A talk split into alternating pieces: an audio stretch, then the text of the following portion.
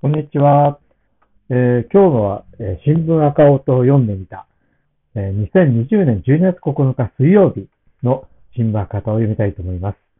えっと、一面のですね、えコロナ拡大危機感どこに政府が追加経済対策73兆円という記事を見たいと思います。政府は8日、臨時閣議で新型コロナウイルスの感染拡大を受けた追加経済対策を決定しました。感染再拡大の重大局面にかかわらず、PCR 検査の抜本的拡大に必要な全額国費の枠組みは盛り込み盛り込みませんでした。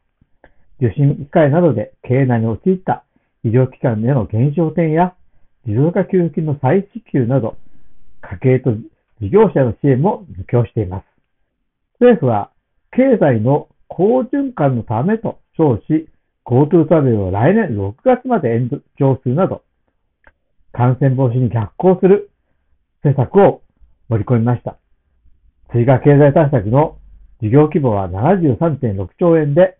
国費や財政投融資を合わせた財政支出は40兆円。このうち国費は30.6兆円で、2020年度第3次補正予算と21年度当初予算で確保する方針です。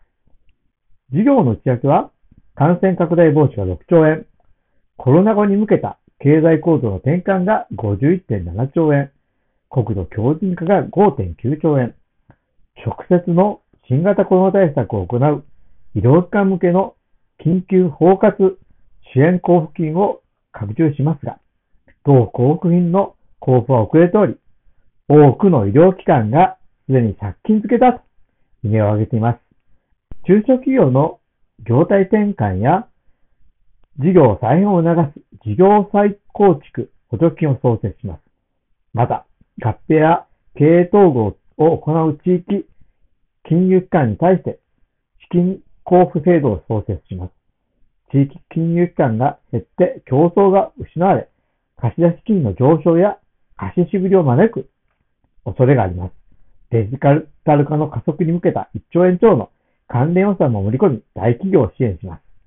低所得の一人親世帯などに対しては、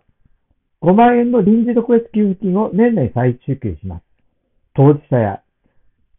支援団体が求め、日本共産党や立憲民主党など野党が国会に法案を提出して実現を迫っていたものです。ということで、えーコロナ拡大危機感どこにと政府が追加経済対策73兆円という記事を読んでみました。ありがとうございます。